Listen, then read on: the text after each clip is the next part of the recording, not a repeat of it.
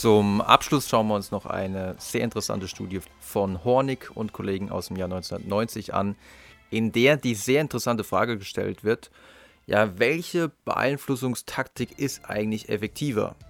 Die Lowball-Technik oder die ebenfalls sehr bekannte und sehr gut erforschte Foot-in-the-Door-Technik? Nochmal zur Erinnerung, wir haben zwar schon mal in der früheren Episode kurz drüber gesprochen, wie funktioniert die Foot-in-the-Door-Technik.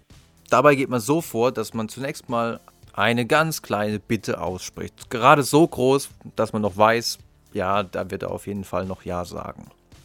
Ein klassisches Experiment diesbezüglich ist das Experiment von Friedman und Fraser, in welchem man Versuchspersonen zunächst mal gefragt hat, ja, ähm, wir wollen unbedingt die Verkehrssicherheit steigern. Und deswegen wäre es toll, wenn Sie an einem Fenster oder an der Scheibe Ihres Autos einen kleinen Aufkleber erlauben würden, auf dem draufsteht Be a Safe Driver. Und das Schild war so klein, dass wirklich kaum einer ein Problem damit hatte. Zwei Wochen später kam man bei denen wieder vorbei und hat gesagt, ja, ähm, könnten wir jetzt dieses Schild bei ihnen aufhängen. Und das war jetzt wirklich ein Riesenschild. Man hat ihnen vorher ein Bild gezeigt von einem Musterhaus, wo dieses Schild angebracht worden war. Und das Schild war so groß, dass ein Großteil des Hauses verdeckt wurde. Und trotzdem war es so, dass mehr als die Hälfte der befragten Personen sagten, ja, okay, machen wir das halt. Ja. Im Vergleich zu einer Kontrollgruppe, in der man eben zwei Wochen zuvor nicht schon die kleine Anfrage gestellt hatte, waren das mehr als doppelt so viele Versuchspersonen. Also in der Kontrollgruppe waren es nur ca. 17 Prozent. Das zeigt, die Foot-in-the-Door-Technik ist durchaus sehr effektiv und der Grund ist wohl nicht zuletzt auch wieder die Dissonanztheorie. Wenn wir uns einmal als jemand präsentiert haben, dem es wichtig ist, dass auf die Verkehrssicherheit geachtet wird, dann fällt es uns deutlich schwerer, in einer zweiten Situation auf einmal von dieser vorher eingeschlagenen Richtung zurückzutreten. Also beide Techniken basieren durchaus auf ähnlichen Mechanismen. Aber die Frage ist, welche der beiden Techniken ist jetzt die effektivere? Und diesbezüglich gibt es mittlerweile die eine oder andere Studie, die besagt, dass wohl die Lowball-Technik tatsächlich effektiver ist. Das legt zumindest auch die Studie von Hornig und Kollegen aus dem Jahr 1990 nahe, erschienen im Journal Public Health Reports und die Studie trägt den Titel Comparison of Three Inducement Techniques to Improve Compliance in a Health Survey conducted by Telephone.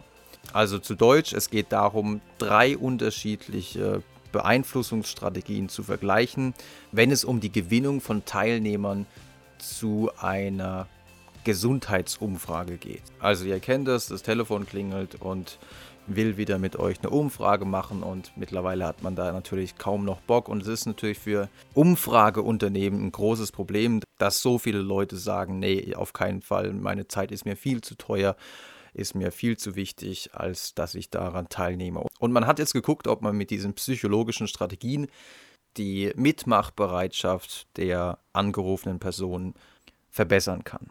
Dafür wurden insgesamt 335 Versuchspersonen angerufen und in allen Fällen ging es letztlich darum, die Angerufenen dazu zu bewegen, an einer 20-minütigen Umfrage zum Gesundheitssystem teilzunehmen. Es gab vier Versuchsbedingungen. In, der Kontrollbedingung wurde den Probanden gesagt, ja, wir machen eine Umfrage und diese Umfrage wird 20 Minuten dauern. Die Karten wurden hier sofort auf den Tisch gelegt.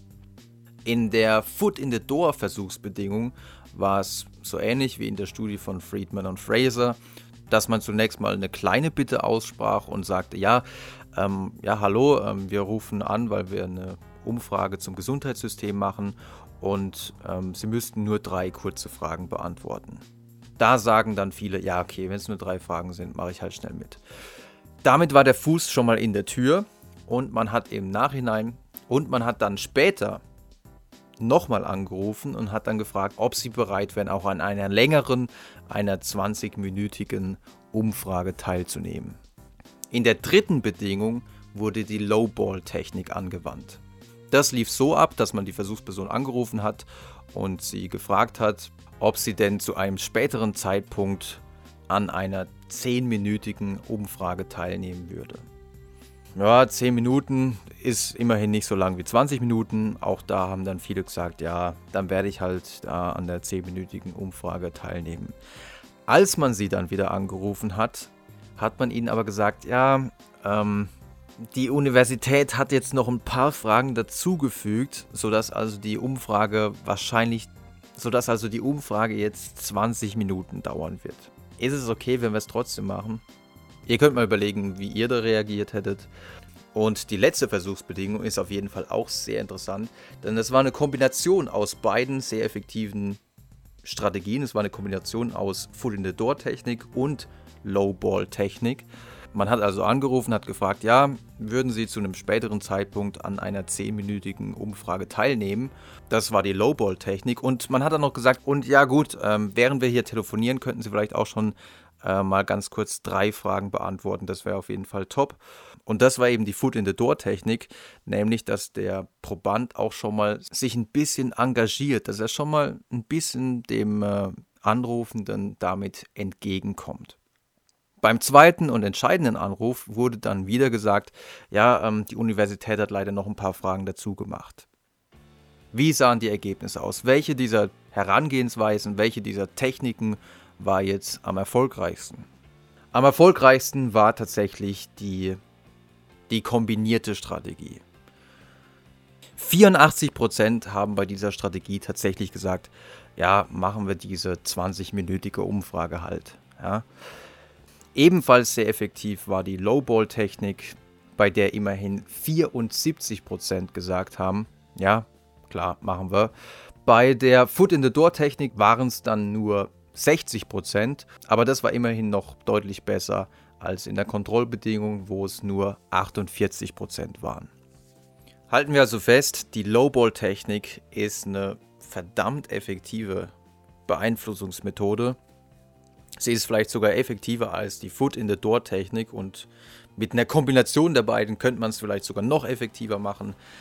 Wenn man die Technik aber kennt, dann fällt einem mit der Zeit auf, in wie vielen Bereichen diese Technik tatsächlich zum Einsatz kommt und uns auch beeinflusst. Und man kann dann auch bewusster entscheiden, ob man sowas nochmal mit sich machen lässt. Also wenn dann zum Beispiel jemand versucht, eine Lowball-Technik bei euch anzuwenden, dann werdet ihr, wenn ihr das durchschaut habt, dann werdet ihr sehr reaktant reagieren und werdet sagen, nee, vergiss es, mit mir auf keinen Fall.